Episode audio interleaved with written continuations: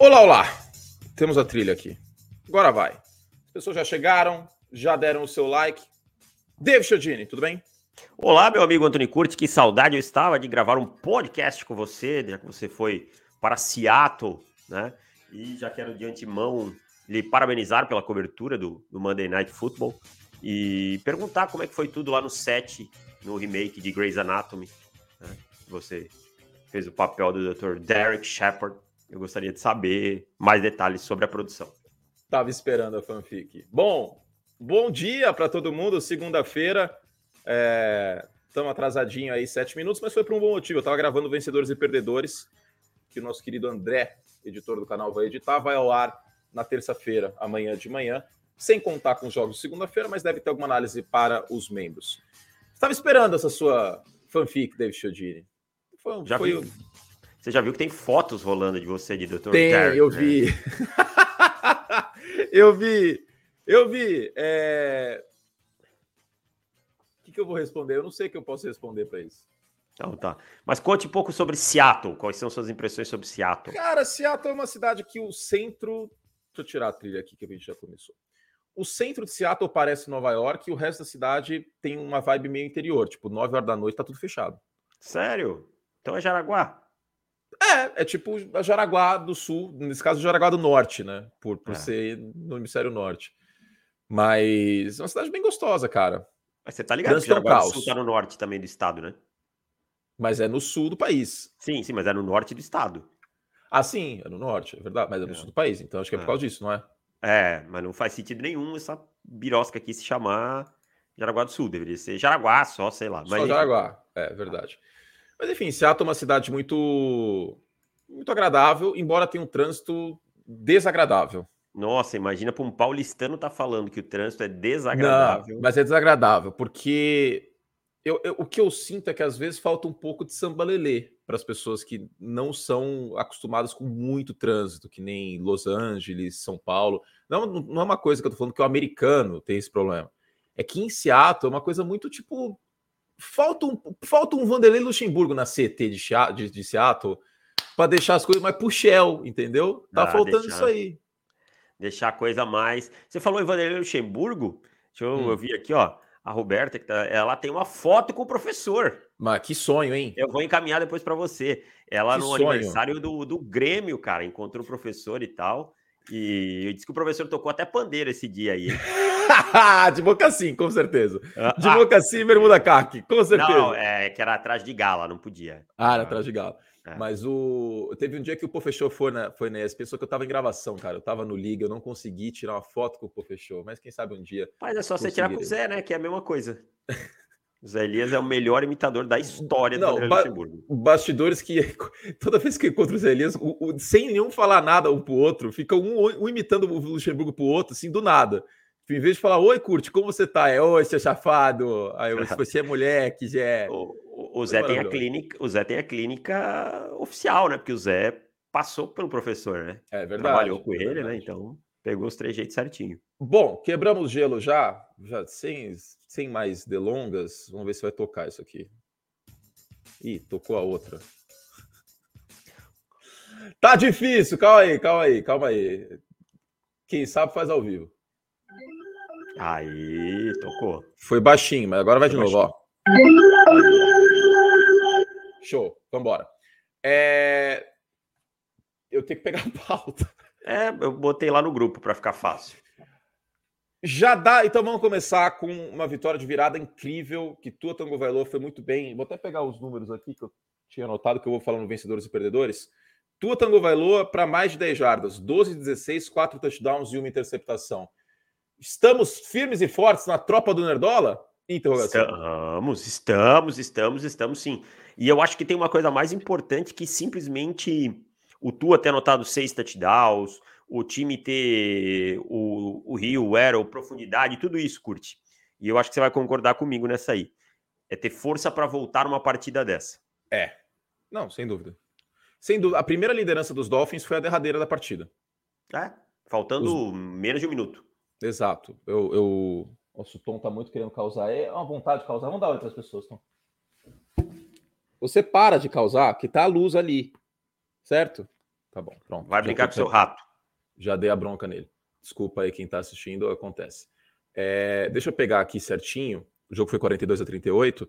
Primeira liderança dos Dolphins foi quando o jogo ficou 42 a 38, faltando 14 segundos para acabar. 14 Até então, só dava Baltimore e Baltimore chegou a colocar 35 a 21 nesse jogo e antes tinha ficado 28 a 7. Miami não entregou os pontos. Eu acho que isso faz parte da cultura e em meio às últimas comissões técnicas de Miami, eu sinceramente não sei se os Dolphins teriam voltado para esse jogo.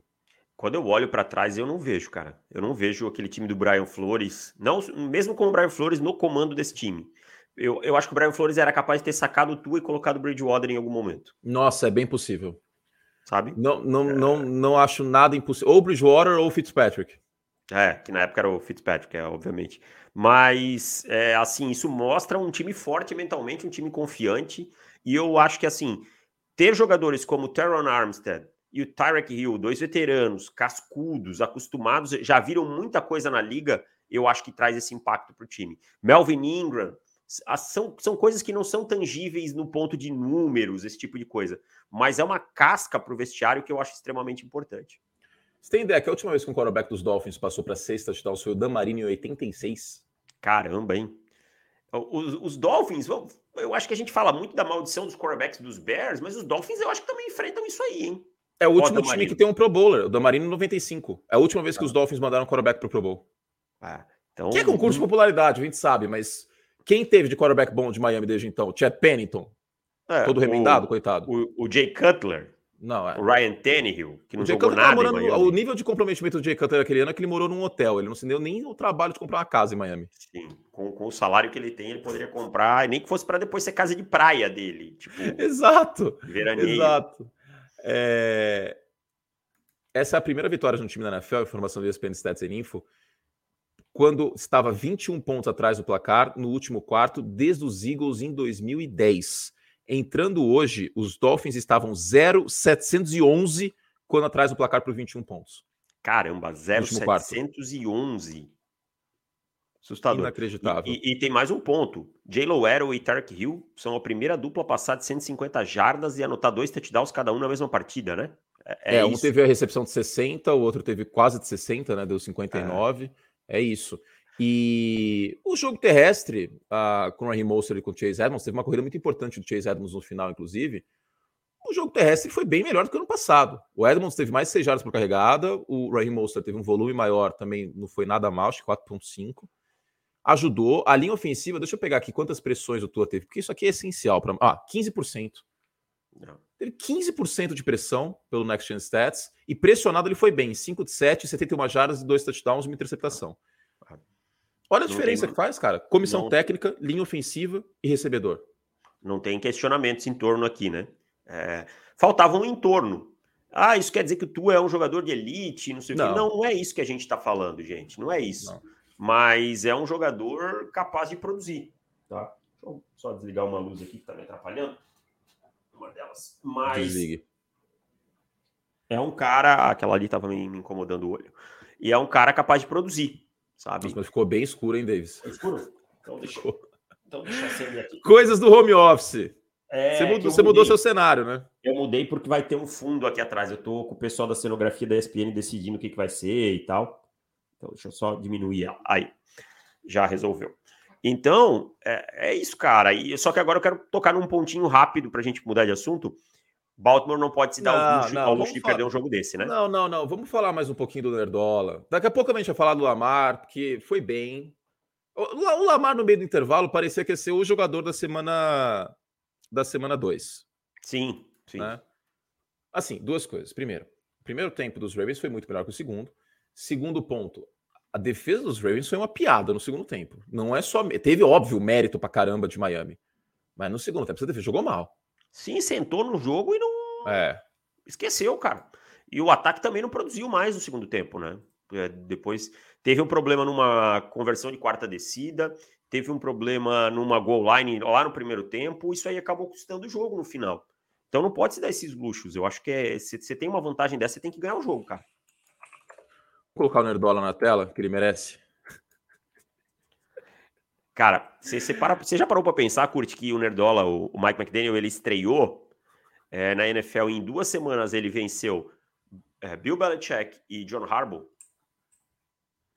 Olha lá, ele é muito estilo, cara. E esse óculos escuro que ele usa na sideline? Pelo menos agora ele tá tomando, pelo menos agora ele tá tomando banho, né? Que falaram que ele não tomava banho. em semana de jogo ele não tomava banho. Olha lá, olha, cara, cara, eu sou muito fã do Nerdola, velho. Eu sou, eu sou muito fã dele, cara. Eu confio no Nerdola. Eu sempre confiei. Vocês se lembram, eu pilhei esse cara desde o início. E, inclusive, estou fazendo a lá Leonardo DiCaprio. Estou trocando Caio Shana por Nerdola, hein? Olha só. Eu acho que é uma boa escolha. E é aquela coisa que eu falava, que eu também falava há um bom tempo, né? Esse ataque de Miami, potencial para ser explosivo, não falta. Velocidade. Velocidade tem. Para todo lado, né? O Edmonds, o Mostert, o Jalen Waddle, o, o Turkey, obviamente. Well, vamos seguir? Bora lá. Ah, não, tem que falar dos Ravens. É. Pô, vamos colocar na conta do Lamar esse negócio. O cara não, eu acho que não. Ele teve eu 450 acho... jardas totais. Vamos dar um jeito de colocar na conta do Lamar. Isso, isso quer valer? Eu acho que não, cara. Eu acho que com os 42 pontos no outro lado, eu acho que não vão colocar, não. Porque... Ah, dá um jeito. O cara teve 70% de passe completo, três touchdowns, nenhuma interceptação, jogou bem contra a Blitz, que ele não tinha jogado no passado contra a Miami, mas assim, vão dar um jeito, Davis. Você sabe como funciona. O Lamar Jackson é o, é o quarterback menos apreciado da NFL. Disparado. Disparado. E ele ontem passou a bola bem. É, passou ele passou a bola, a bola bem. bem. cara. E, e para mim, assim, ó, é, se colocarem na conta do Lamar vai ser uma injustiça sem tamanho, tá? O Lamar pode, no segundo tempo, ter caído um pouquinho de produção e tal, mas nada que justificasse o time perder. Ele entregou o suficiente para o time vencer. Exato. Well, parabéns para Miami aí. Então, Miami começa 2-0, hein? Aquela, aquele panorama de Miami uh, indo para os playoffs, ele está cada vez mais real. E eu tenho um amigo, que é aquele amigo que torce para os Bears, que o dinheiro está onde sua fala está. Ele apostou em Miami over nove vitórias. Olha só. Ele é, é, é, isso, é isso. Sempre acreditou no Nerdola e sempre defendeu. Não, não, sempre defendeu o Tua. Eu bati no Tua quando ele merecia, mas eu acho que o contexto sempre foi muito importante. Acho que um pouquinho de ritmo agora para o Tua também, né? Que é muito importante. Exato. Vamos seguir? Cadê o Tururu Tururu? Muito bueno. É... Perdeu de novo? Então, ah, você sabe que o Tampa Bay Buccaneers está 2-0 por causa da defesa, né? Não é por causa do Tom Brady. Ah, sim. E aí já. Eu, eu, hoje de manhã eu fiz um vídeo e eu só falei a seguinte frase: Tom Brady está passando por uma tempestade. Né? É uma tempestade. Cara, é só olhar o semblante do Tom Brady. Já, já, vi, já vieram me batendo. Culpa é da falta da linha ofensiva, tá sem recebedor. Mas eu não, não falei. Não, não, que... não, não, não, não, não, não, não, não. Deixa eu te interromper, ser chato, ser Faustão aqui. Porque ontem, pressionado, ele teve 14% só pressionado. 14%. É. Não foi culpa da linha ofensiva ontem, não. É incrível como assim a gente não pode falar um lado do Tom Brady que as pessoas se ofendem. Cara, calma. A gente não tá falando que o Tom Brady é um lixo, que ele deveria. Não, é que ele tá realmente passando por um momento complicado. O Tom Brady tem 200 jardas de média na temporada, curte. 200 jardas. O que, que é isso pro Tom Brady? Nada. Dois touchdowns, uma interceptação. Vamos ler o horóscopo do Brady? Leia aí, Leão. Pode ser um bom momento para pedir um aumento, mas seja realista. Você pode vender um bem ou fechar um novo contrato que envolva um aumento dos seus rendimentos e lucros. Marte Você... está em gêmeos. Eu tenho certeza Isso. que se você voltar na segunda-feira que vem e ler em, tipo, escorpião, vai estar tá isso aí tudo escrito. Eu acho que é uma roda, eles giram e puf! Ó, mas aqui faz sentido, ó. Quer ver? Calma aí, vamos ver o horóscopo do mês. Qual que é a próxima aqui? É, ó, no dia 22, Sol deixa Virgem e começa sua caminhada para Libra, indicando dias que os perigos de mal entendidos ficam ainda mais sérios, hein? E teve mal entendido entre os recebedores e o Brady ontem, tava conseguindo conectar, conectar em profundidade. Ah. Pessoas e situações do passado podem ressurgir. O Odell trocou ideia com o Odell ontem. Ah, é, o Odell tava no, no é, estádio. É. Tá vendo? O horóscopo tá fazendo. A gente tá fazendo fazer sentido, é verdade. Mas tá. tá fazendo fazer sentido. Mas é, voltando à defesa de Tampa, tá jogando muito, hein? A secundária de Tampa me surpreendendo. Ontem foram três interceptações e seis sacks. Uma é. dessas é. interceptações retornada para touchdown. O time tomou 13 pontos em duas partidas até agora. Então, uhum. se essa defesa mantiver o nível até as coisas se estabilizarem no lado ofensivo da bola, eu acho que tá é, é, é um lucro enorme. Tampa Bay tá 2-0, cara, querendo ou não. Tá 2-0, como eu falei, por conta da defesa. Sim, sem dúvida nenhuma. Por conta da defesa. Ontem foi des... assim. Lamento você, torcedor de, de Tampa, e você, torcedor de New Orleans, ter que assistir esse jogo. Jogo horroroso, cara. Porque, cara, totalmente. Quando, quando o Red Zone pingava nesse jogo, eu tinha vontade de bater a cabeça na mesa, velho. Nada acontecia. Não, Nada acontecia. Horroroso. Assim, foi um jogo feio. Feio. Os times não fluíam, cara. Não nada fluía. O Brady não conseguia conectar em profundidade. E assim, eu vou dizer uma coisa: a expulsão do Marshall Letmore sentiu mais New Orleans do que a expulsão do Mike Evans Tampa Bay. É verdade. O Letmore estava fazendo uma partidaça. Partidaça. O que é de praxe dele contra o Mike Evans, por sinal, né? É uma coisa, que, uma coisa que vem acontecendo nos últimos anos. E, e eu, eu me arrisco a dizer que, que antes da, das expulsões, nada estava acontecendo e a expulsão foi o melhor do jogo até aquele momento. Aquela briga ali foi o melhor do jogo. Aí depois teve pick six, teve uhum. é, jogadas boas do ataque de, do Saints, quando o jogo já estava complicado e tal. Mas até ali, um dos jogos mais chatos que eu vi nos últimos tempos, cara. Cara, o Mike Evans ontem, ele teve dois alvos marcados pelo Letmore, uma recepção para sete jardas. É isso, cara. O, o Lattimore coloca o Mike Evans no bolso, jogo sim, jogo também. É a fisicalidade, né? É um dos poucos cornerbacks que vai ter a fisicalidade para jogar contra o, contra o Mike Evans. E o Mike Evans perde a cabeça muito fácil contra o Lattimore, cara. Você pode ver como ele, ele não consegue. Não, encontrar... o Mike Evans estava na sideline. Aí, eu, queria, eu queria muito ser uma formiguinha e descobrir o que, que o Lattimore falou pro Brady. Eu é. tenho certeza que ele apelou. Eu tenho certeza mas, absoluta que ele apelou. Mas ele, ele falou antes pro, pro, pra sideline ainda, né? Ele primeiro ele provocou a sideline. O, o Bruce Arians, que tava é, lá. Tava é, lá foi, foi, o Arians, é verdade. É. Aí depois ele falou algo pro Brady passando, aí o Fournet veio e deu o cutucão. Aí ele devolveu. Quando ele devolveu, o Evans veio com tudo, cara. E aí, meu amigo, é o que eu digo. Nessa hora aí não tem culpado e não tem inocente, né? Cai todo mundo dentro, não tem jeito, é. não. Bom, mas foi um jogo bem feio, que a defesa de Tampa ganhou, o time está 2-0 por conta da defesa. Temos, neste momento, só dois times uh, eh, 2-0. O New York Giants, que ah, tudo bem, NFC, pegou né? Carolina. Não, mas na AFC também. Não, Falta segunda-feira. Não, na AFC tem os Chiefs e os Dolphins já. Ah, tem os Chiefs, é verdade. Ah, é verdade. Oh, meu Deus, é verdade. Mas tem os Bills ainda hoje, e quem vencer de, de Vikings e Eagles vai para 2-0. Então vamos ter na minha cabeça seis times, né? É, eu tinha esquecido, eu, eu, não li essa parte do, do NFC quando eu vi essa, essa estatística, pingou na tela ontem no, no Red Zone, ficou na cabeça, é verdade, tem a. Tem a... Puta, mas compara, é que separar as coisas por conferência, cara, às vezes fica. Para mim faz sentido eu não zero. sei essa tara que as pessoas têm de separar as coisas por conferência. Acho que no final da temporada até faz sentido para os playoffs, assim, sabe? Sim, porque o chaveamento. Mas e no beisebol mas... faz muito sentido porque eles se enfrentavam pouco, tinha regra diferente. Fazer essa pergunta aí. Não, no beisebol fazia muito sentido, até ano passado. Agora que as regras são iguais, não fazem. Agora é, é rebatedor designado nas duas ou não tem mais? Nas duas. Nas duas? Nas então duas, e a partir do ano que vem vai ter relógio de arremesso. Tem 15 dá... segundos para lançar a bola, senão dá, dá uma bola na contagem. Agora dá para rapaziadinha que tá meio fora de forma jogar nas duas. Dá, o Purros. O Purros vai bater 700 home runs, Davis. É, porque é, eu lembro do. Como é que era o nome? Ah, me fugiu o nome dele, que jogou muitos anos no Boston. Meu Deus do céu. O Big Papi, Davi Ortiz, foi pro, Davi foi pro Fama agora. Era só rebatedor designado, né? Porque o homem não estava muito em condição é, de correr. Nacional, na Liga Nacional não ia ter como. Ah. Ah, o Purros também, o Purros não tem como ir para campo. É, se bem que ele é primeira base, até não seria. Bom, enfim, não vou me esmiuçar aqui no peso. É... Vamos seguir então, 2-0 uh, para Tampa. Ô, ô Davis, avisa o Puscas aí que ele tá pedindo as chaves do jogo. Quem tá pedindo? Salve, salve. Estou gravando o pod. KKKKK. Daqui a pouco. Mando. Rapaz, eu tô trabalhando mais que. Eu ia falar besteira agora da Não fala que desmonetiza. Uh... Aí fica, mas é bom porque aí fica a critério das pessoas. Que nem a palavra sólido. Sólido é o que, que a pessoa está em casa quer que seja. Exatamente, por isso que eu uso tanto. Entendeu? É o que ela quer que seja. Por exemplo, dinâmico.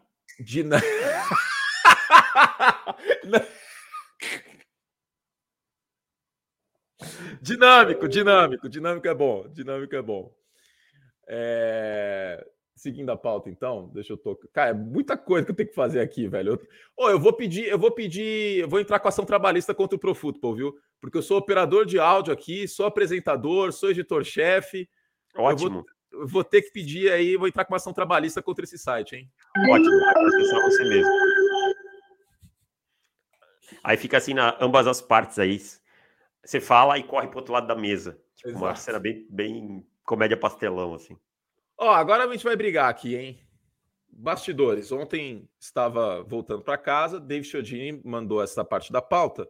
Aí eu virei e falei assim: não, um desses times aqui eu concordo, né? Mas o outro, eu não estava esperando coisa muito diferente. Então vamos lá, eu vou, vou falar a pauta e eu vou responder.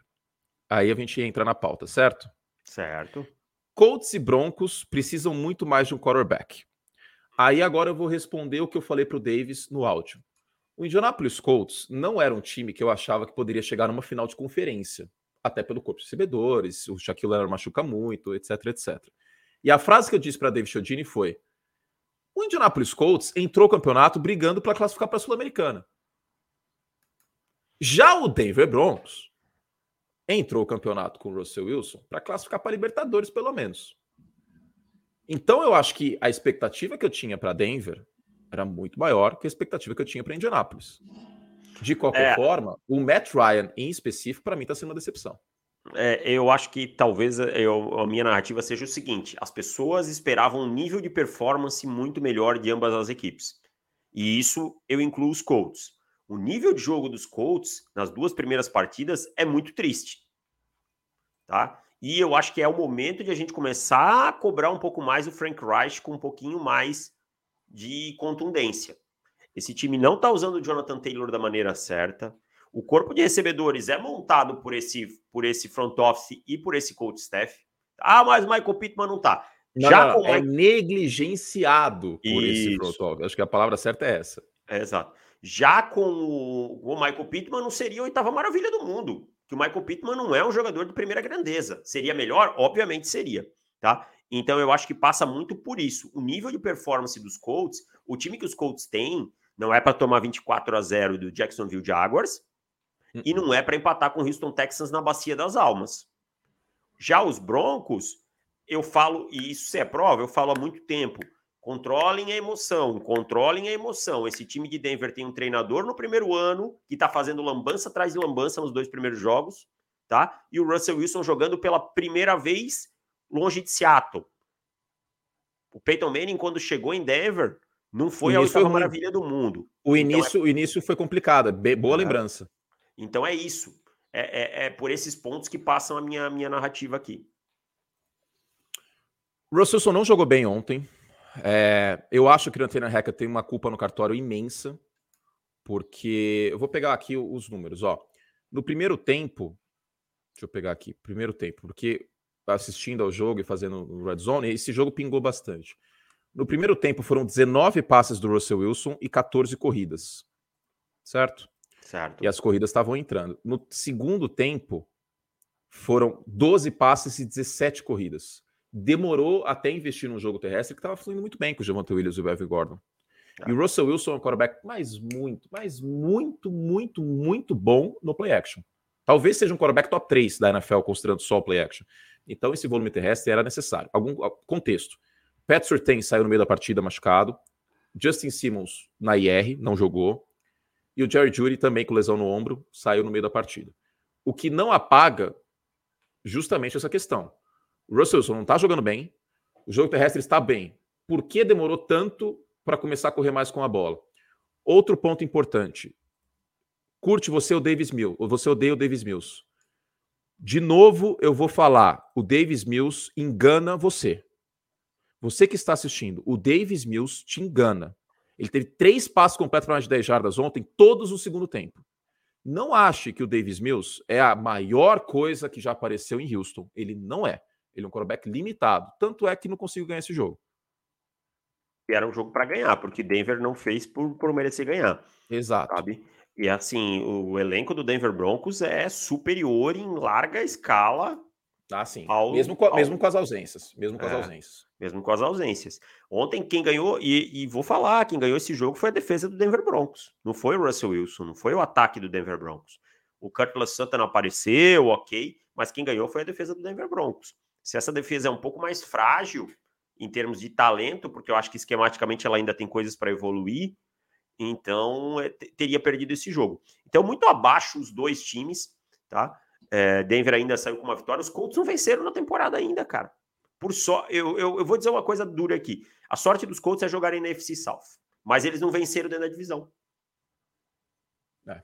Agora, sobre o, o, o, Jonathan Taylor, tem um ponto que, de novo, no primeiro tempo, aí eu, eu queria desmiuçar isso. Ele estava com quatro corridas e quatro jardas no primeiro tempo. Eu, eu tenho que dar um mérito aqui para a defesa de Jacksonville, porque na semana 18 foi a mesma história. Eles subiram um muro contra o, o Jonathan Taylor, forçaram o Indianapolis Colts a passar a bola. O Carson Wentz não fez um bom jogo e dessa vez o, o Matt Ryan também não. E aí entra um pouco essa questão da ausência do corpo de recebedores. O, o líder em recepções do, do, do, time no primeiro tempo era o Nahin Hines, que é um running back.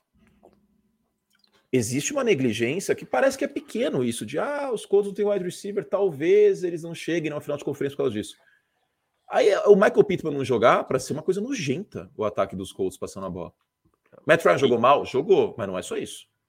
E a gente volta na narrativa, né? O Michael Pittman não é um jogador da elite da posição. Não é como se ele fosse. É um bom, fazer... mas é um bom wide receiver. Isso, Comparado ao resto não, da, do é, time. É, também acima dos demais. Mas assim, é, no, no, os Colts eles têm um bom wide receiver e um resto do corpo abaixo da média. Então é, é uma negligência muito grande.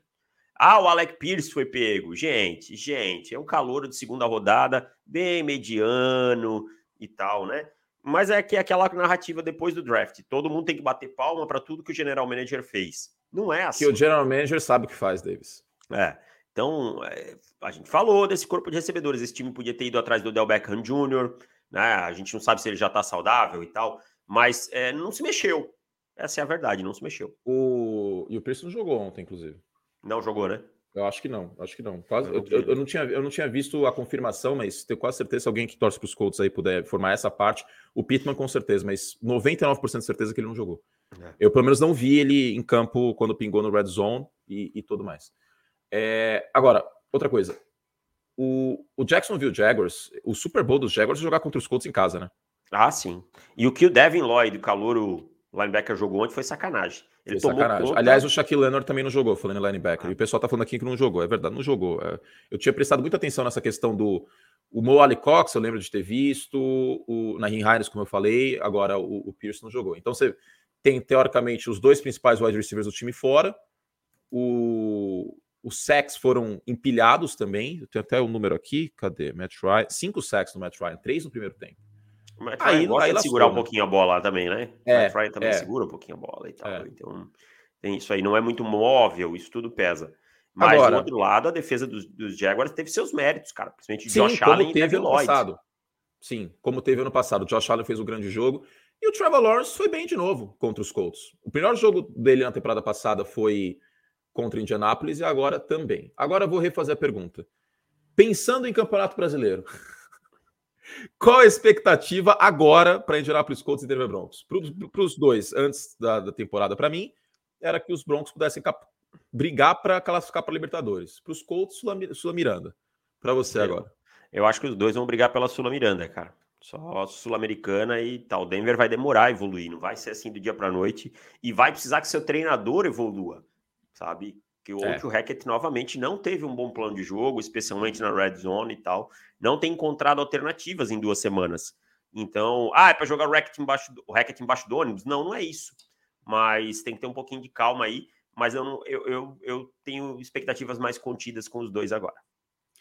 Os Broncos 0 de 5 na red zone neste ano. Foram mal ano passado já, foram dos três piores times na red zone junto de Bears e Falcons. E agora nesse ano 0 de 5 mesmo com o Russell Wilson. Uh, seguindo. Seguindo.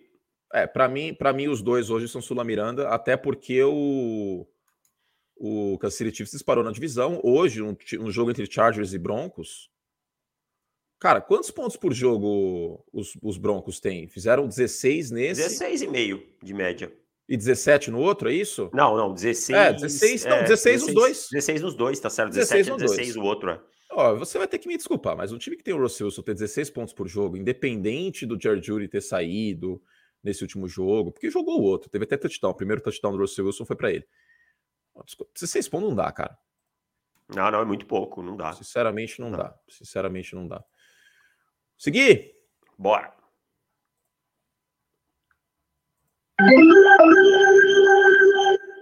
Well, uh, assim, momento muito importante, David Chiodini. Continuamos com a nossa promoção de 9,90 no Pro Football até o final do mês, hein? Então, 11 dias? 11 dias para o final do mês, né? Já estamos em 19 de setembro, quando esse podcast está sendo gravado. Então, corra para não perder, porque não volta mais. É isso, só no, até o final do mês, e a gente não vai ter mais esse preço de R$ 9,90, então aproveite para assinar o ProFootball, profutbol.com.br assinar. E quem assina o site, você que está ouvindo o podcast, tem o dobro de podcast por semana, porque a gente grava a prévia da semana X, né? No caso, a semana 3, exclusiva para os nossos assinantes, tá? Também tem o dobro de textos, literalmente o dobro de textos ao longo da semana, um monte de, de textos aí sobre vários times em específico, as colunas indo ao ar hoje, tem a primeira leitura logo menos, depois que eu voltar da academia, tem também as cinco lições do Davis que já está no ar, tem o Power Ranking, Power Ranking que dos seis para frente é só dos assinantes também, então aproveita, 12 de 9,90 para você ter o melhor da cobertura da NFL em língua portuguesa, na versão escrita, David Chiodini, porque aí nós dois somos funcionários da Disney, a gente tem que também, inclusive agora eu posso falar, né?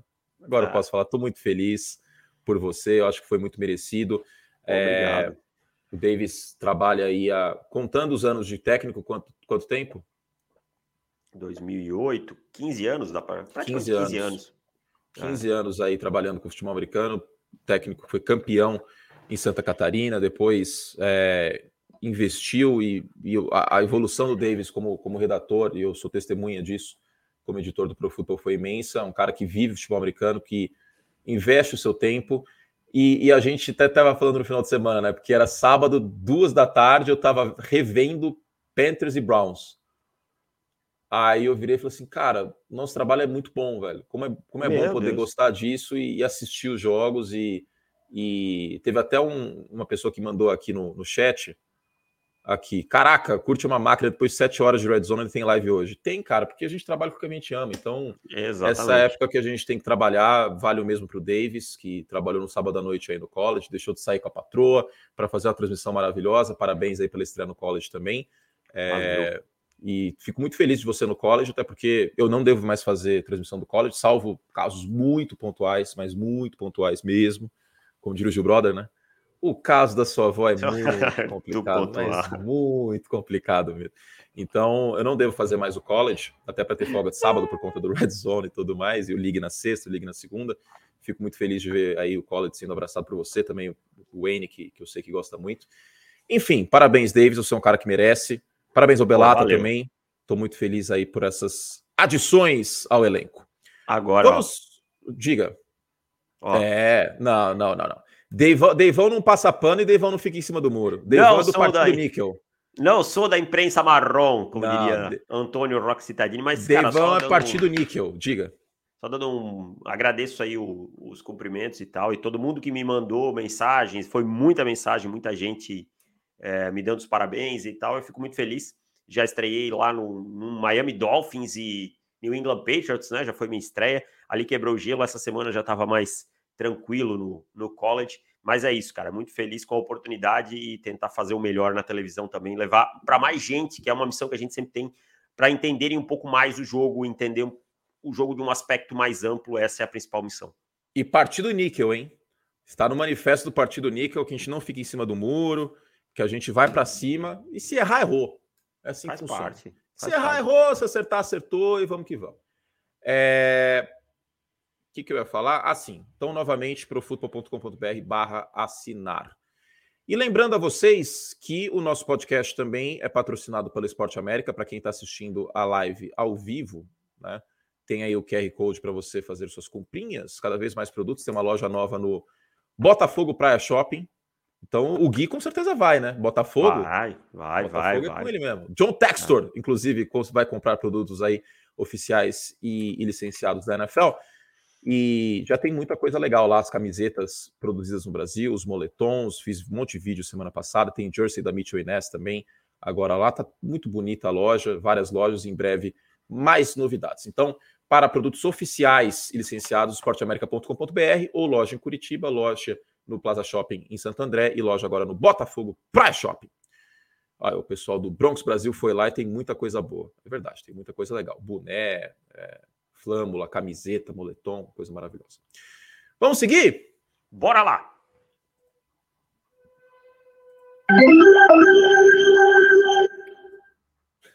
Vou ter que parar de fechar a pauta. E, rapaz, você sabe que eu cheguei à conclusão ontem que Kyle Shanahan e Jimmy Garoppolo é um casal de malhação. Será? Tipo, Gustavo e. Como é que era o nome dela? A Julia... Juliana? É. A atriz que era a Juliana. Deixa eu ver aqui. Juliana Didoni. É. Deixa eu ver a atriz. Nossa, excelente. Era atriz, chamada né? por Natasha de Misgari. Didoni Malhação. Malhação 2004. Nossa, que tempo. Qual que é a desgraça Letícia. da personagem? Letícia. Letícia. Letícia. Obrigado, todo mundo no chat. Por que que... Por que que Caio Shanahan e Jimmy Garoppolo é um casal malhação, David Chagin? Eles vão e voltam, vão e voltam. Eles vão e voltam, mas assim, tentam, tem... tentam separar os dois. Aí aparece, aparece um triângulo amoroso, né? Aí o pai, o pai do, do, do, do, do Kyle Shanahan, que é o John Lynch, ele é contra o Jimmy Garoppolo. Aí ele tenta separar, aí ele tenta. Aí o que acontece? Rola um plano maquiavélico do pai do, do, do Kyle Shanahan para mandar o Jimmy Garoppolo para outra cidade, para ele conseguir um emprego em outra cidade. Só que aí descobrem, e aí, tipo, não dá certo. Né? O Trey Lance aqui é a Ana Carolina, o Trey Lance é a Natasha. Né? E, e Jimmy Garoppolo é, é o. É, o Garópolo vai ser a Letícia, nesse Isso. caso. É um casal malhação. Eles dão um jeito e no final das contas eles terminam junto, cara. Não tem como. No final das contas, esse casal vai ficar junto. E é inacreditável, bicho. Semana 2, o Trey Lance machuca.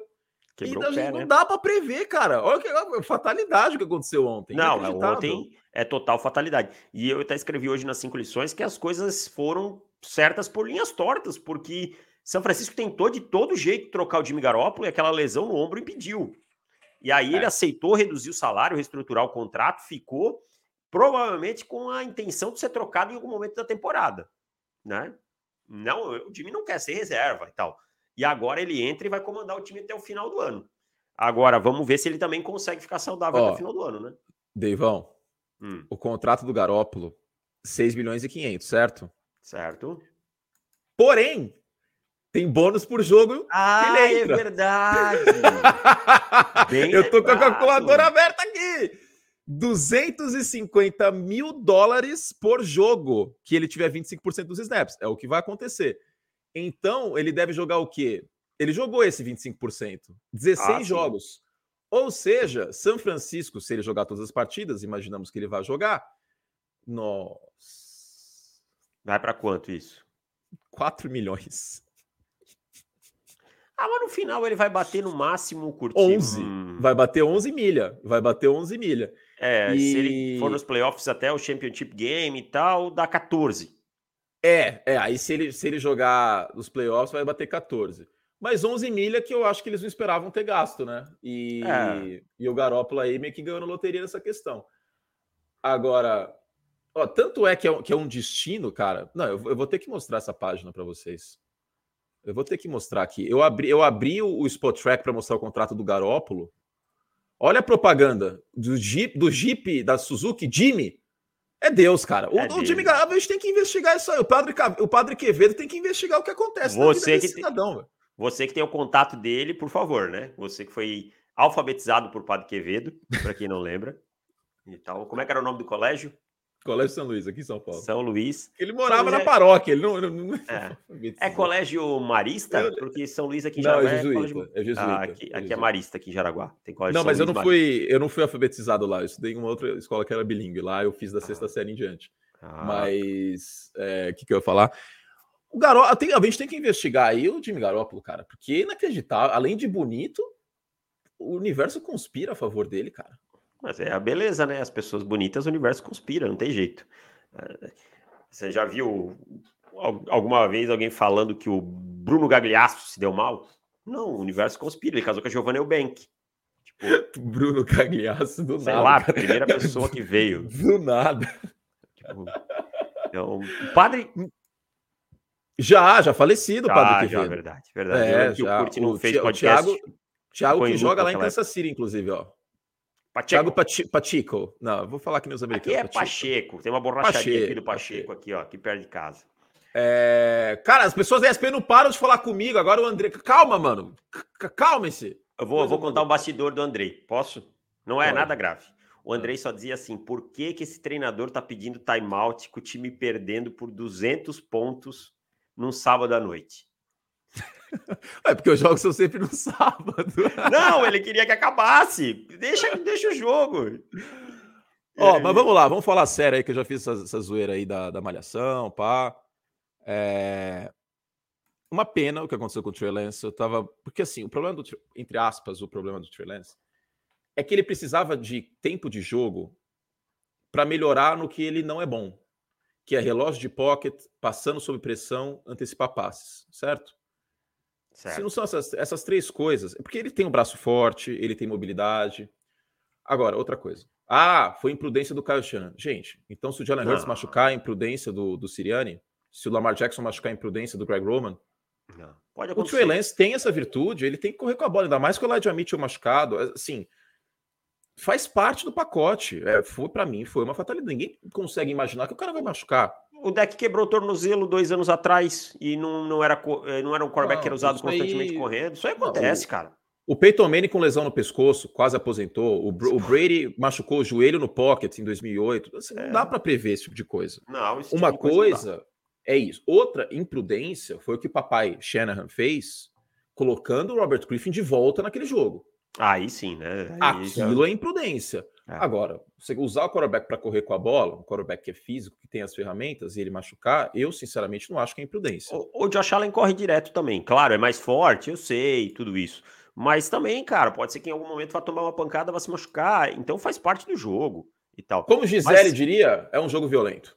Ah, Mas o pessoal tá levantando um ponto que é muito importante. Ah. O Trey Lance, ele não jogou em 2020 por conta da pandemia no college football. Foi o que eu falei para vocês hoje, Ah. para você e para o Bulho. Ele vai ser um calor no terceiro ano. 2021 ele foi reserva, 2022 ele tá lesionado. Ah, olha que esse plano, esse gasto de, de duas escolhas extras de primeira rodada, pode ser que em algum momento vire pela culatra aí, hein? Então, assim, talvez eu vou dar um pouco de razão pro, pro torcedor, porque tem muito torcedor bravo. Talvez foi imprudência o fato de que o Trey Lance foi muitas corridas chamadas para o meio da linha, que tem mais que, que é meio que uma que é o Saara no Rio de Janeiro, ou a Rua 25 de Março, que é mais movimentado e para dar um ruim ali é é- a chance é maior. Eu não chamaria tantas corridas para o meio da linha. Mas aí eu vou, eu entendo. Aí eu até entendo, talvez. Eu entendo o seguinte motivo, Curte. São Francisco usa muito esses motions do running back, muita gente espalhando o campo. Então o objetivo Uhum. é justo esse: tirar essa galera do box para o Trey Lance poder correr, né? É, fazer o draw, esse tipo de coisa, né? Ganhar vantagem numérica, até com o running back liderando. Então foi planejado para isso, sabe? Eu, eu considero realmente uma fatalidade. Eu não consigo colocar nada ali na conta. É, eu, eu sincero. Até porque foi uma jogada que ninguém estava esperando que fo- fossem cair no tornozelo dele. Eu tive um quarterback que machucou aqui em 2017, o Vitor, grande amigo meu, inclusive. Ele machucou numa corrida no treino, assim também, cara, que nem era para ter contato. Os caras encostaram, só que ele virou o pé. É, Acontece, é uma, cara. é uma Tipo, fatalidade, não tô cara. comparando o NFL com aqui, mas as fatalidades elas acontecem em qualquer jogo. Enfim, uma pena. É uma pena. E o Garópolo vai ter mais uma chance como, como titular. O contrato do Garópolo acaba nesse ano, tem cláusula de não troca, e o Garópolo não pode receber franchise tag no ano que vem pelo contrato também. É verdade. Como que fica São Francisco com o Garópolo? Sula Miranda, né? É, eu acho que sim. Eu- mas assim, o Garópolo se engrenar na parte final da temporada, a gente pode ver. Foi um, um Super Bowl e uma final de conferência. Não, tá, Sula Miranda, tô sendo, tô sendo muito crítico. Libertadores, mas Pré-Libertadores. Aquela que joga antes ali. Sim, sendo muito -mata. sincero, tem que mudar muita coisa para esse time ganhar o Super Bowl com o Garópolo, cara. Eu não consigo apostar mesmo. E nem, nem, os, nem os 49ers conseguem apostar essas fichas, tanto que estavam prontos para seguir em frente. Ah, isso eu concordo com você. Eu acho que não, não, não é o Garópolo que vai levar esse time ao Super Bowl. Se você for pegar aqui, e novamente, porque eu sei que existe o argumento, e eu não concordo com esse argumento, eu acho um argumento muito raso, e todo respeito, ou com nenhum respeito, um argumento preguiçoso de que o San Francisco 49ers foi levado por time Garópolo aos playoffs. Ah, não, Esse né? argumento é um argumento que, para mim, é muito preguiçoso, porque é basicamente não ver o que aconteceu com o time Garópolo nos playoffs. E eu vou tomar o tempo aqui do programa de novo para mostrar de novo os números do Garópolo. Eu sei uma stat de cabeça do Garoppolo nos playoffs. Diga, Todas as vezes que ele passou 20, 20 vezes ou mais a bola, que é um número baixo, São Francisco perdeu. O Garoppolo nos playoffs que São Francisco chegou no Super Bowl e final de conferência teve 60% de passe completo, que é ruim, quatro touchdowns e seis interceptações. Até quando vai ficar a história de que o Garoppolo ajudou São Francisco a chegar nos playoffs? No Super Bowl e na final de conferência. Vou te fazer uma pergunta. Porra. E se esses números fossem do Lamar Jackson, será que teria ah! mesma... Aí ia ser um pipoqueiro do cacete, hein? Ah, porque o Lamar pipocou, porque o Lamar atrapalhou os Ravens. Aí quando é o Garoppolo, o Garoppolo ajudou São Francisco. Com esses números aqui. É. 52 de rating em pós-temporada. Pô, cara, pelo amor de Deus, né? Desculpa. É a mesma coisa que falar que os Bears foram para os playoffs por causa do Trubisky. Só corrigindo ali a, Não, a informação. A informação que eu dei é mais de, 20, é mais de 25 passes, tá? Aí eles perderam. Que contra Dallas eles ganharam, ele passou 25 vezes. Mas as outras vezes ele, ele passou passar mais de 25, que também não é nenhum número alto, e eles perderam os dois jogos. Não, e, e ano passado ele teve 58% de passes completos no playoff. Ele teve, ele teve ano passado nos playoffs, não deu, não teve um jogo com 250 jardas.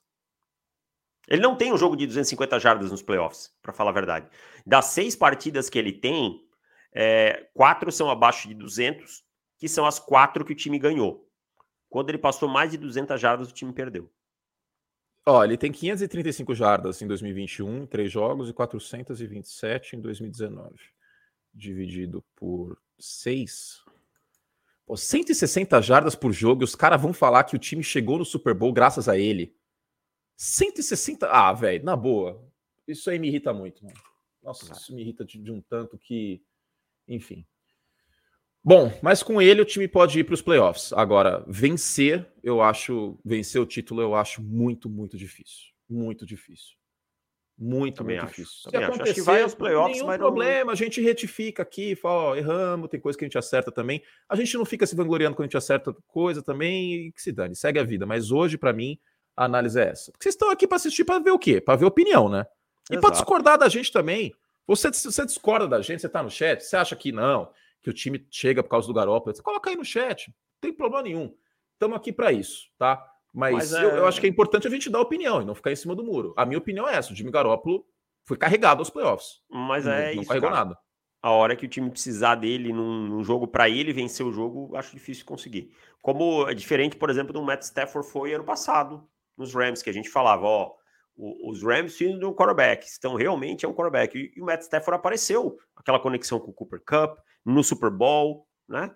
É, então, no próprio jogo contra os 49ers, conduzindo campanhas para a vitória. Então, é, é, essa a diferença. Eu acho que quando o calo aperta, o Jimmy não é o suficiente. É isso. Ó, em 1.300 pessoas. Deem like aí quem está tá assistindo. É... Vamos seguir? Última pauta aqui. Tem groselha hoje? Não, não tem, não tem. Agora, durante a temporada, é muito complicado. A gente vai ter que deixar para o de assinantes, porque preparar tá de domingo para segunda é bem complicado. Então, groselha fica para o podcast de assinantes aí. Tem muita coisa para trabalhar. Hoje é um dia que você vai trabalhar quantas horas, David Chodinho? Compartilha. Possivelmente eu vou trabalhar. Eu comecei às seis e meia da manhã. Eu vou trabalhar pelo menos até umas oito e meia da noite. Aí é, faz a eu, conta. Eu comecei aí vendo o jogo e lendo estatística avançada, fuçando o Next Gen Stats, era o que? Umas nove tralalá? E hoje eu tenho o jogo às nove e meia. Hoje eu vou até meia-noite. Meia-noite. É, então é isso, cara. E amanhã. Assim, a gente, eu vou, vou, contar um pouquinho da nossa rotina. Nossa rotina ela começa a dar uma aliviada na quinta-feira. Que aí tem um jogo é. só e é. tal. Aí sexta-feira é, é, o nosso dia de mais tranquilo. Mais tranquilo, porque é só falar do jogo e tal. No sábado aí depende agora de escala, né? Eu, por exemplo. Para mim, não, você que se vire. Eu sei. Não problema, não, cara. Ó, eu cheguei no ônibus agora, não posso querer sentar na janela. Não, então... tô brincando. Eu vou não, sentir é... falta. Foi, foi, foi assim, uma questão de. Da mesma forma que eu é, parei de falar de Fórmula 1 aqui no canal, a gente ficou chateada tal. Teve até a teoria da conspiração que a Disney não tava mais deixando, não tinha nada disso aqui. Cara, não dá para fazer tudo. Aí vira churrascaria que faz sushi. É, ou não. você faz a carne ou você faz o sushi. Então, infelizmente, eu tive que, que abrir mão aí do, do, college para focar no League na sexta, no segundo, Red Zone. Cara, a transmissão do Red Zone foi tipo. Olha, eu foi um, foi, um, foi um momento que eu tive que eu tive aí. Que... uma pergunta: você não vai ao banheiro? Lógico que vai, gente. Vocês estão com essa teoria louca que a gente não vai ao banheiro. Eu falei, sabia que Ó, só, só levantei a bola. O WhatsApp é que muita gente mandou isso. O WhatsApp é aberto, eu e o Conrado, a gente escreve em caps lock para ficar mais fácil do outro ver. Banheiro. Sim, aí segura, o outro vai Isso, rapidinho. E aí um vai e a gente vai tocando a transmissão. Eu fui duas vezes no banheiro essas sete horas aí, não tem como. Comi duas barrinhas de proteína, tomei um wheyzinho, fui banheiro duas vezes. É, isso aí foi a rotina fora da transmissão em si. Mas, cara, foi, foi loucura. Foi loucura. Semana que vem eu não estou no Red Zone, a gente deve alternar eu e o Paulo. Estou nas semanas pares, portanto. Então, acho que na semana 4 a gente volta. Bom, o Bento pergunta aqui, já comentaram do jogo dos Patriots? A gente, tem muita gente falando, ah, e os Bucks, ah, e os Saints, a gente já falou, gente. Agora a gente tá no finalzinho já, né? Estamos com 51 Sim. minutos. Cara, eu vou falar, eu coloquei Patriots e Steelers nos perdedores, do Vencedores e Perdedores, que vai ao ar amanhã. Que jogo horroroso. Não, desculpa, mas são dois times que, para mim, não vão absolutamente a lugar nenhum esse ano. Não mudou nada, um jogo que não mudou nada a visão que eu tinha sobre os dois não. times. Dois times que têm uma defesa boa, Boa, não excelente, boa. Sem TJ Watt complica, hein? O Mac Jones é. foi pressionado. É. E venceu o time, para mim, que tem um quarterback que conseguiu o mínimo, sabe? É... Não, não, acho que foi um jogo espetacular do Mac Jones, mas foi um jogo sólido e tal. Em alguns momentos até teve um, alguma alternância, mas venceu quem tinha o melhor quarterback. Venceu quem tinha o melhor quarterback, venceu quem tinha o melhor jogo terrestre também, né? É. Porque também, o jogo terrestre também. de New England matou a partida no final. Queimou o cronômetro, segurou a, a vantagem, mas foi um jogo feio para Dedel. Sim, em terceira descida, os Patriots também uh, foram um pouquinho melhor, mas o segundo tempo foi terrível. O jogo terrestre, o Harris foi bem com 71 jardas. Mas o Mac Jones, assim, nada demais. O Nelson, sabe quem foi bem? O único vencedor desse jogo, sabe quem é? Quem? Nelson Aguilar, só. Que fez a big play do jogo, né? Só. Só o Nelson Aguilar, passou das 100 jardas e, e apareceu em profundidade. É, o, o Nadir Harris, 3 jardas por carregado. Volume. Como sempre, volume. É, Nadir Harris é volume até, até não poder mais e, e, uma produção ruim. Lei do ex ao contrário com o Gunnar Olszewski, que sofreu Nossa. o Muff. Nossa, matou a jogada ali, hein? E... Matou o jogo, desculpa. Não, a interceptação do Trubisky... Cara, mas você viu a última intercepta... a interceptação do Brissett no final do jogo? Tipo, ele, tudo bem, eu sei que tava estourando cara, o relógio, eu precisava rodar. Mas, cara, ele simplesmente ele lançou a bola no, no peito. Teve umas jogador. apresentações feias. Ó. E a do Mac Jones também não foi nada bonita, não, viu? Não, não foi não. Tipo. E assim, o grande problema. Sabe qual é o grande problema? Sabe o que é o Mac Jones? O Mac Jones é a primeira namorada ou o primeiro namorado que você acha que você vai casar com a pessoa. E não é. 98% das vezes não é. O torcedor dos Patriots vê o Mac Jones, com todo respeito, mas que não existe. Ele é um quarterback bom? Eu acho que sim. Eu acho que sim. Eu, a análise que sempre foi feita que o Mac Jones é o Alex Smith, ela é muito justa. E digo mais, o Mac Jones talvez seja um quarterback melhor que o Garópolo. Pode ser. Tá. Segundo a gente, ano ainda se desenvolvendo. não tá falando que ele é ruim nem nada do gênero. O grande ponto é que o Mac Jones não vai ganhar jogos sozinho. Muito dificilmente ele vai ganhar jogos sozinho. É, ele precisa de um suporte melhor. E, e, tudo que New England não tem esse ano é um bom suporte. Em todos os sentidos. Todos Matt os Patricia. Sentidos. Aliás, jogo terrestre sim, vai. Damian ah, Harris, mas... Stevenson. Mas a linha ofensiva assim, não tá boa. É, não, não vai ser, não acho que vai ser um jogo terrestre consistente. Acho que vai alternar bastante. E o, o que os Patriots têm de melhor é uma defesa boa. Uma não, eu não diria boa, eu diria bem treinada. Ou sólida. Só. É uma defesa bem treinada e bem posicionada em momentos-chave, mas também não é uma defesa como do ano passado. Pode ser. Eu concordo. Não, não, isso eu concordo com você. Ela é abaixo do ano passado, para mim. Exato. Ano passado foi uma defesa do top 5. Os é. Patriots estavam sendo cogitados e longe na temporada por conta da defesa. Isso não vai acontecer esse ano. A defesa do ano passado teria engolido o Trubisky. É, não, isso eu então, vou até pegar aqui, pressão. O Trubisky foi pressionado 16% dos snaps. Ano passado teria sido 25, 30. Quantas pressões o Matt Judon teve? Porque na semana 1 foram quatro pressões, se eu não me engano. Ontem foram uma pressão. O Matt Judon é não tá jogando no nível do ano passado até semana 13, porque o final da temporada dele não foi tão bom. E é ruim essa linha ofensiva dos Steelers, hein? É ruim. É, então, é ruim. Ruim. Não é. Tá, tava, dava para chegar bem. Mas assim, cara, lamento para quem torce para os dois times, mas o jogo foi bem fraco. Bem, e eu lamento, eu lamento que é capaz que eu comente o jogo desses times aí. Lamento para você também, que provavelmente você vai acabar comentando, porque é feio de ver, viu? É feio. Steelers estão Thursday night essa semana, né? É, Browns e, Browns. Browns e Steelers. Cara, é feio, viu? Tem uns times na NFL que é feio de fazer jogo. Tipo, ó, eu vou listar alguns aqui. Espero Panthers. que o torcedor. Espero que o torcedor. Isso, ia falar Panthers. Espero que o torcedor não fique bravo. Mas se ficar, paciência. Carolina, New England, Pittsburgh, Chicago. E que Chicago ainda tem o Justin Fields correndo com a bola, que é legal de, de, de, só de também, né? Mas só, é, o jogo aéreo. Chicago ele é inexistente. Eu acho muito bonita essas homenagens que os Bears fazem aí à era George Halas. E na época que tinha que estar cinco passos para trás para passar a bola para frente. Eu acho muito bonito. Uh, deixa eu ver quem mais. Seattle. Chato, chato. Seattle. O Geno Smith teve 80% de passe completo. O time não movia a bola, cara. O jogo, de, o jogo de Seattle foi o jogo contra o Denver Broncos. Ponto. É, em casa, era o Super Bowl dos caras. Era o Super Bowl dos caras. Era o Super Bowl ah. dos caras. É, deixa eu ver quem mais. Titans também não é legal de fazer, não. Não, Titans é pela defesa, mesmo sem o Harry é. É, é sim, não... é sim. Titans é legal. Titans é legal. me incomoda com aquela é excesso de, de corridas, me incomoda.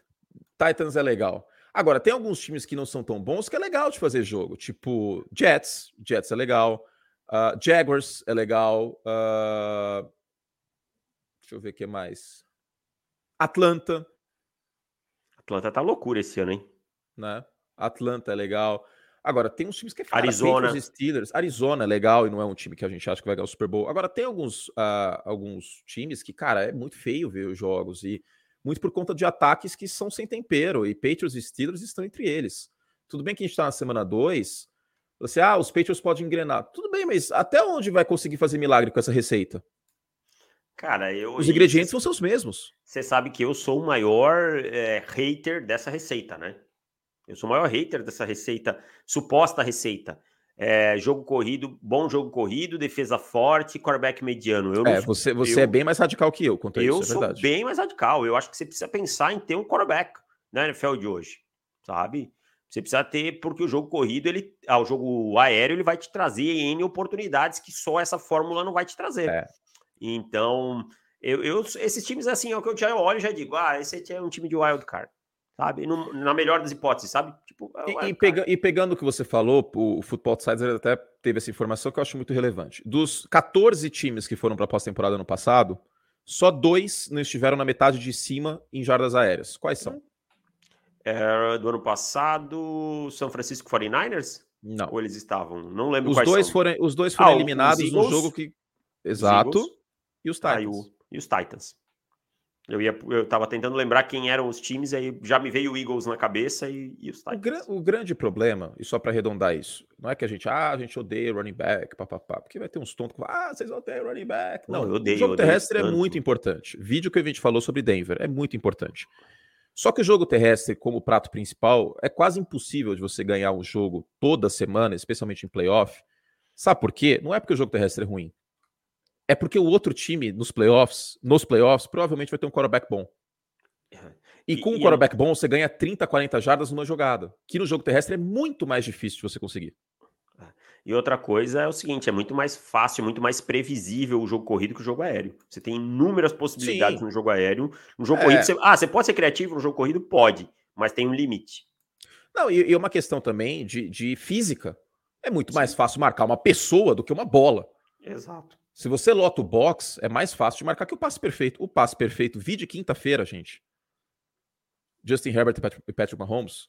O passe perfeito não dá para defender. Ontem, ontem eu tava vendo no Red Zone, você vai lembrar desse momento. Teve um. Marcaram o touchdown e depois voltaram atrás do Donovan Peoples Jones. Né? Uhum. Né? Ah, alguém falou para mim, nossa, que ele queimou o Sauce Gardner. Não queimou. Não, o passe foi perfeito. O passo é perfeito e, a, é. e, o, e, aí ele botou o pé fora e tal. Isso, né? isso. Mas não tinha o que o cornerback fazer. Melhor que aquilo, mais lock que aquilo não dava. O, o, o South Gardner estava com a mão entre Exato. os braços do, do People Jones, praticamente. É. é isso, o passe perfeito. É, e, novamente, não é porque o jogo terrestre é ruim, é porque você avança muito mais território passando a bola. E, e isso faz a diferença quando você quarterbacks acima da média. Enfim, a fórmula, o, o Davis é bem mais radical do que eu nessa questão, como a gente já falou. É, eu ainda talvez passe um pouquinho de pano, mas no geral, cara, é, é muito difícil. Eu não, quando foi a última vez que, que, um, que um running back ao pro foi campeão do Super Bowl?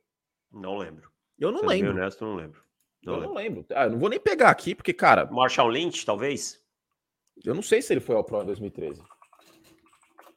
Ao Pro, tá, sei. gente? Não vem com. É, Pro Bowl é, é votação Pro popular. É, Pro, Pro... A, pra, Pro Bowl, a Manu Gavassi teria sido Pro Bowler. Pro Bowl depois da inversão da internet, então. Não, esquece. Ó. Não, ele não foi Pro Bowler aquele ano. Não foi? Não. Nem ao Pro, nada? Não, não foi. LeCham McCoy é o Charles. Ah, então... É, ele foi ao Pro em 2012, né? Então, 2014. DeMarco Murray e Livion Bell. Em 2014 ele foi segundo time. 2015. Ó, você quer um exemplo maior do que ontem, cara? O Christian McCaffrey passou das 100 jardas. E o time perdeu. Anotou 16 pontos. Então, quer dizer, hoje em dia é muito complicado. A NFL mudou muito, cara. E aí que vem a atualização. Vamos falar de futebol. Como, como eu, inclusive, dei coach ontem no Vanderlei Luxemburgo Bot. Vamos responder as perguntas? Vamos lá. É, deixa eu abrir aqui. Só curte antes da gente passar para as perguntas, é rapidinho um adendo aí é, que eu acho que é interessante mencionar. O Dallas Cowboys ontem é, complicou a vida do Cincinnati Bengals, hein? Com o Cooper Rush como titular, hein? abrir a frase, abrir a live com a frase Manu Gavassi seria pro bowler. Seria, seria com certeza. Manu Gavassi seria pro bowler, vocês não tenham dúvidas. É... Vamos responder aqui os assinantes do nosso site. Ah, tem isso também para você assinar o Pro Football, hein? Tem lugar cativo aqui, perguntas para o podcast. Leandro Marques, Curte Davis, essa quantidade insalubre de sec pode quebrar mentalmente o Burrow? Eu respondi essas perguntas no podcast de assinante. Ah, é, essa aqui são as antigas. É verdade, o Davis respondeu. Então, pera que eu vou pegar as novas. É que não tem a data aqui. Aqui, essa aqui, essa aqui é interessante. Gustavo Bonato. As notas do Pro Football Focus refletem realmente a atuação ou são superestimadas? Manda um abraço para a galera do Araras Steelhawks, Gustavo Bonato. Essas notas são subjetivas, gente, não é um algoritmo. Essas notas é... são muito subjetivas. Eu acho que precisa de contextualização sempre. Tá. É, o Pro Football Focus é uma ferramenta muito boa para estatísticas, mas essas notas são subjetivas. É, eu, eu, concordo 100%. Eu prefiro e... trabalhar com a estatística do que com a nota. Exato. Isso aí é uma, é uma nota que o pessoal que, que vê o jogo do Pro Football Focus dá a nota, entendeu? Não é uma coisa assim, tipo, rating, que pega jardas passadas, touchdowns, interceptações e, calcula. Ela é subjetiva. Tomem sempre cuidado com isso. Bruno Souza, like Deivão, vocês acham que a defesa dos Bears é subestimada em relação ao talento por conta do draft capital? Você respondeu essa já? Não, não respondi. Não acho que seja subestimada, não. Eu acho que ela é uma defesa que pode ter uma projeção melhor do que ela é hoje. Mas ela ainda não é uma grande defesa e não tem a ver com onde os jogadores foram escolhidos. Todos são promessas aí, não... a maioria, né? São promessas. E não adianta a gente falar em Eric Jackson, por exemplo, que é um cara que até jogou bem nessas duas primeiras semanas. É ok, mas que não vinha jogando bem na temporada passada. Não. Então, não, não dá para falar só em nomes, né? Então, acho que não é subestimada, não. Marcos Paulo, essa vitória, essa aqui eu vou, vou te vai responder, até porque o jogo é hoje à noite. Essa vitória dos Vikings na semana 1 sobre os Packers seria um indício da ótima temporada 2022 ou é mais um delírio do torcedor do Vasco da NFL? Ele que tá falando, hein? Isso aí, tô, tô, lendo o que o cara mandou. Talvez ele torça até para os Vikings. Eu acho que não, o ataque foi muito melhor. E, e aí é o Kevin O'Connor sendo parça do McVay. Formações condensadas, alimentando Justin Jefferson crossing route. Só que a defesa precisa ficar saudável, cara. É uma defesa que não tem profundidade. Se essa defesa concordo. perder peças, Minnesota vai desmontar. É. Esse é o, é o, meu maior temor com essa defesa é a idade. É, é a idade que não, não é boa. Matheus Belbucho, essa aqui é boa, que é, é pós-quinta-feira. Dado que não adianta mandar blitz contra o Mahomes, qual das duas engrenagens é mais efetiva contra ele? Linha defensiva mais forte ou secundária?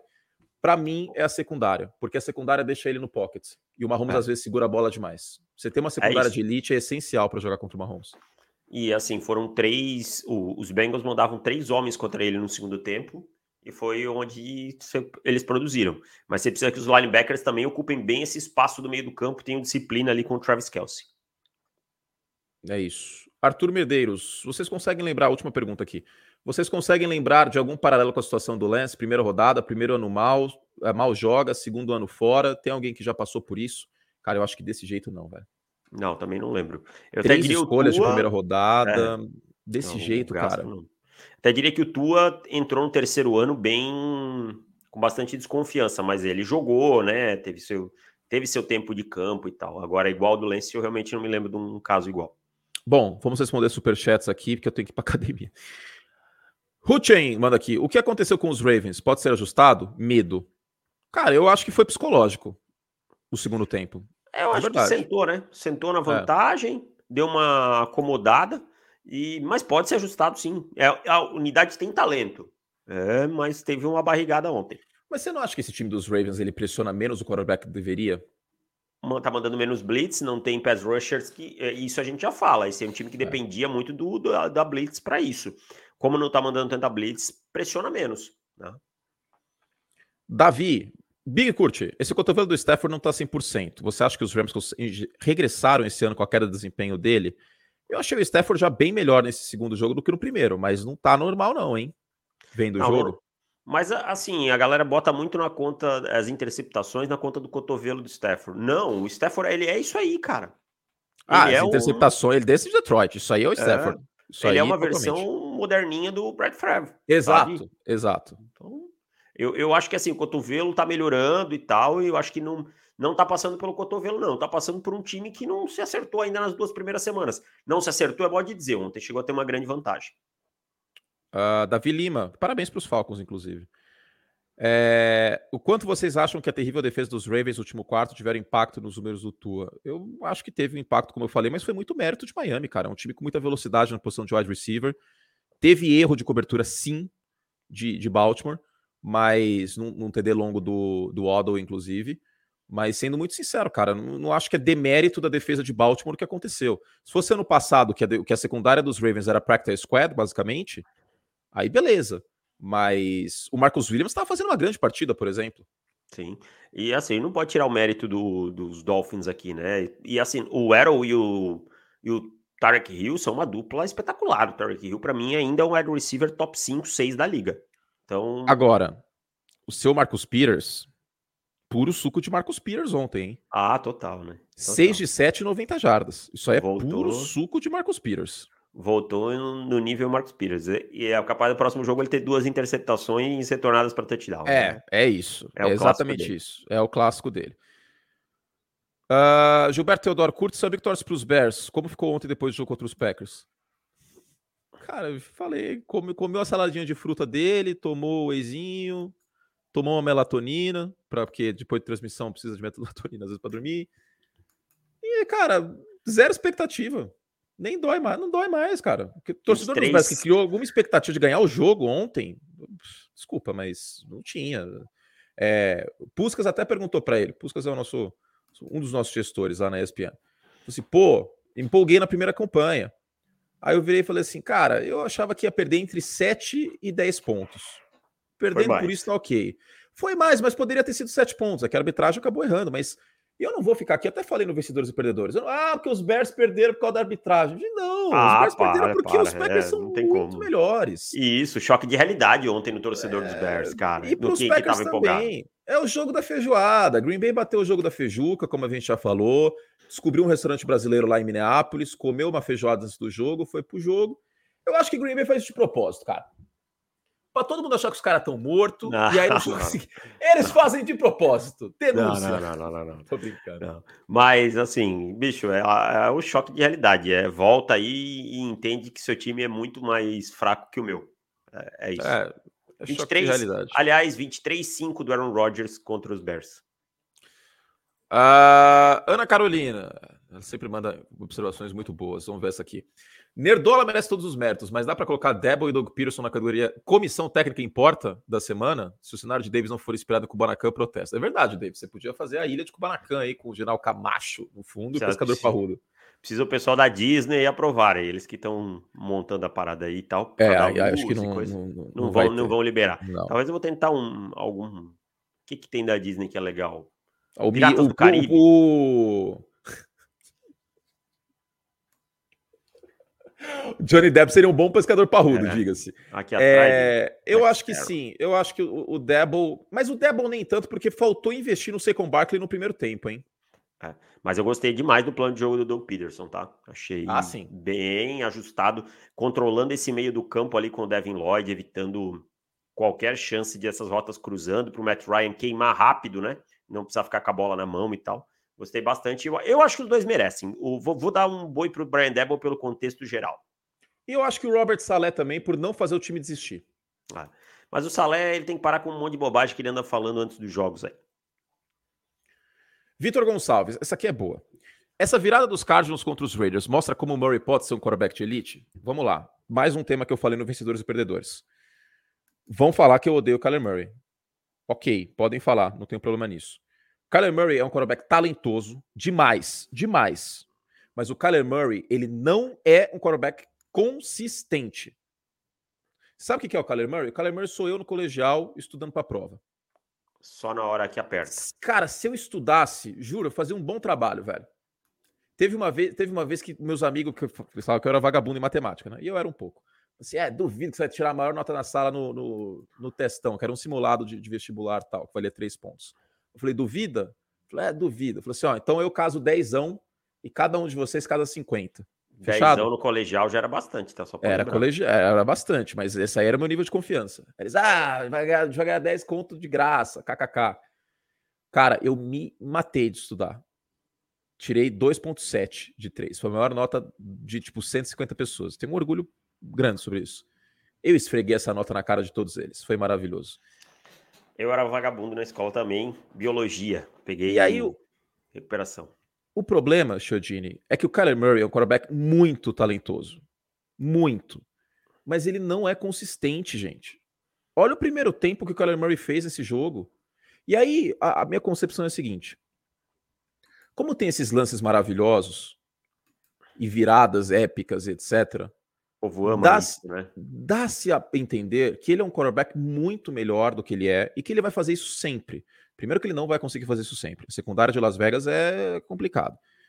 Segundo, que ele tem que jogar quatro quartos assim. E ele não joga quatro quartos assim. E ele não joga uma temporada assim. Fazer um adendo rapidinho. É, cara, o jogo tava 20 a 0 muito pela atuação do Kyle Murray também. Do Kyler Murray também. Exatamente. Ó, eu vou pegar aqui primeiro, segundo e terceiro quarto do Kyler Murray. 14 de 22, 6 jardas por passe, um touchdown e uma interceptação. Ok, foi linda as, as últimas campanhas. Foi um tesão fazer no Red Zone nas últimas campanhas.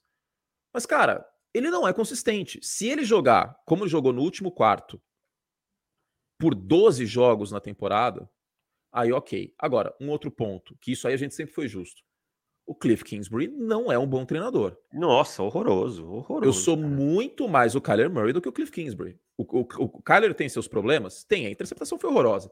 Mas o Cliff Kingsbury não é um bom treinador. Ponto. Uhum. Horroroso, cara. Acho um dos mais fracos da NFL. Um dos piores head coaches da NFL. Então, assim, é isso. Eu quero ver o Kyler Murray mais consistente. Se ele jogar de maneira consistente o jogo inteiro, sabe qual foi o rating dele nos três primeiros quartos ontem? 38. 28. Eu ia dizer 28, chutar. 38, cara. Ó, vou colocar essa mensagem aqui que ela é muito pertinente. Opa, não, botei errada.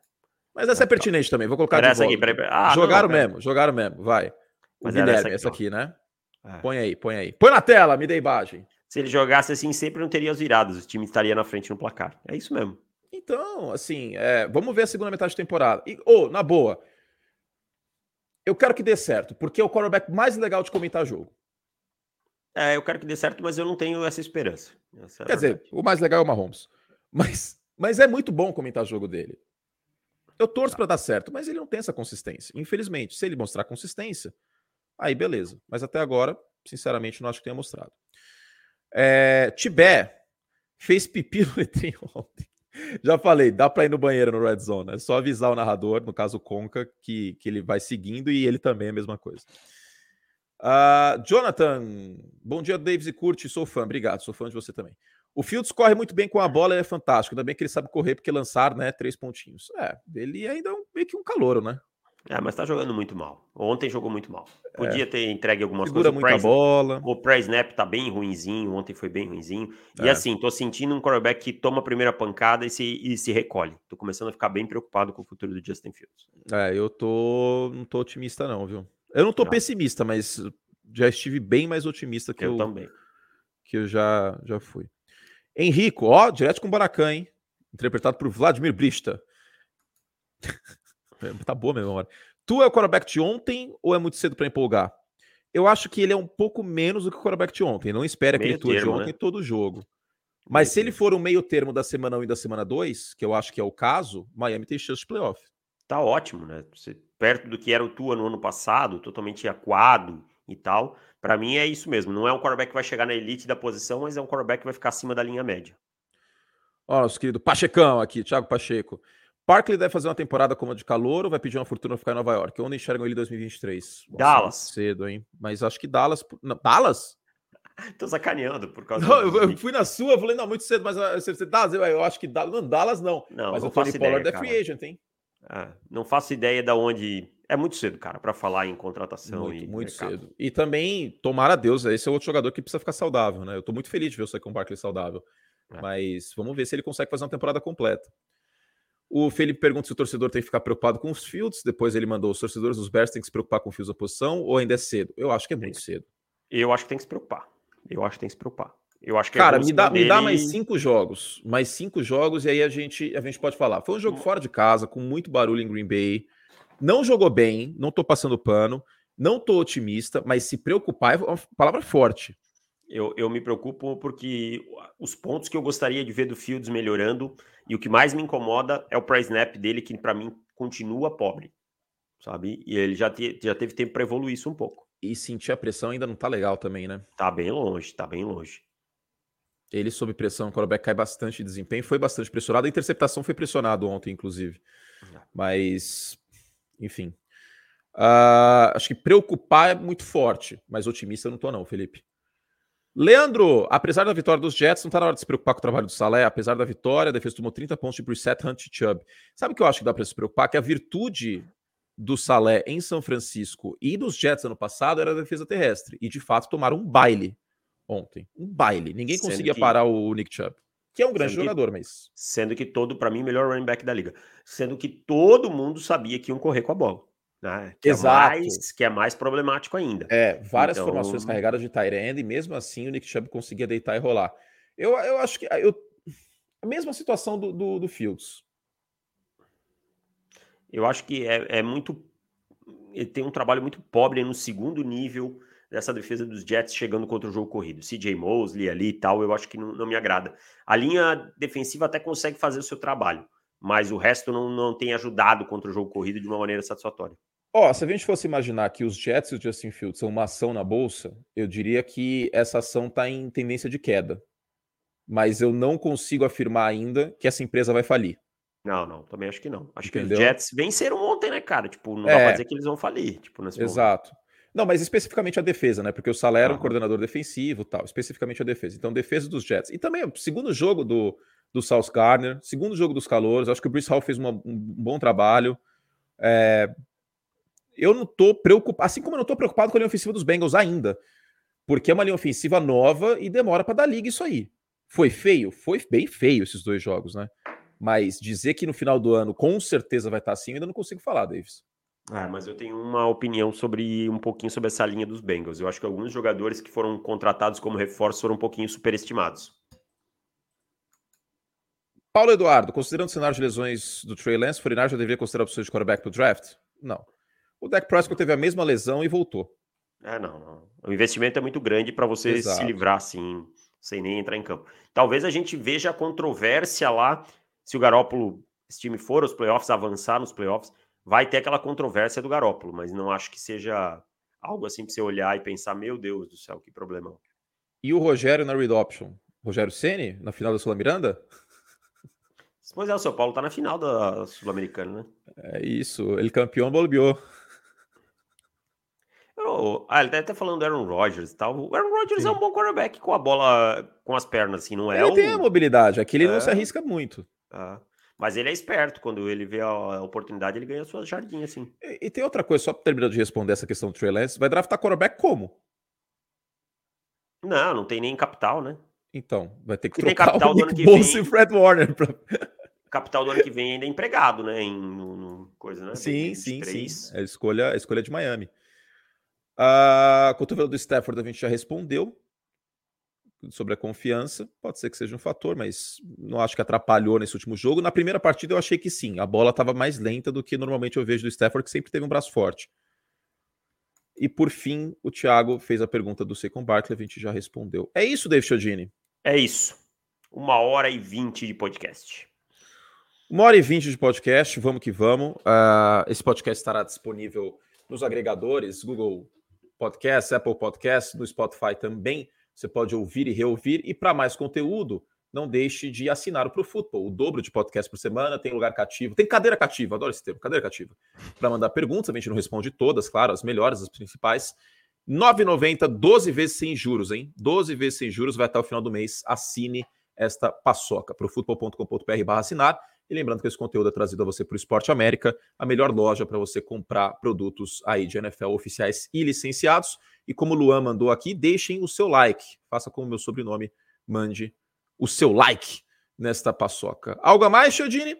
É isso, Tony Curte. Vou almoçar que estou com fome. E eu vou para academia. Meu, meu personal torce para os Bengals, ele está meio chateado hoje. Fizemos todo o estrago que podíamos. A gente volta com podcast assinantes ainda nessa semana e na semana que vem, segunda-feira, sempre às 11 horas com mais. Obrigado às quase 1.500 pessoas ao vivo. Foi fantástico. Beijo. E o Fábio, e as perguntas assinantes? Já respondemos. Tchau, meus queridos. Valeu!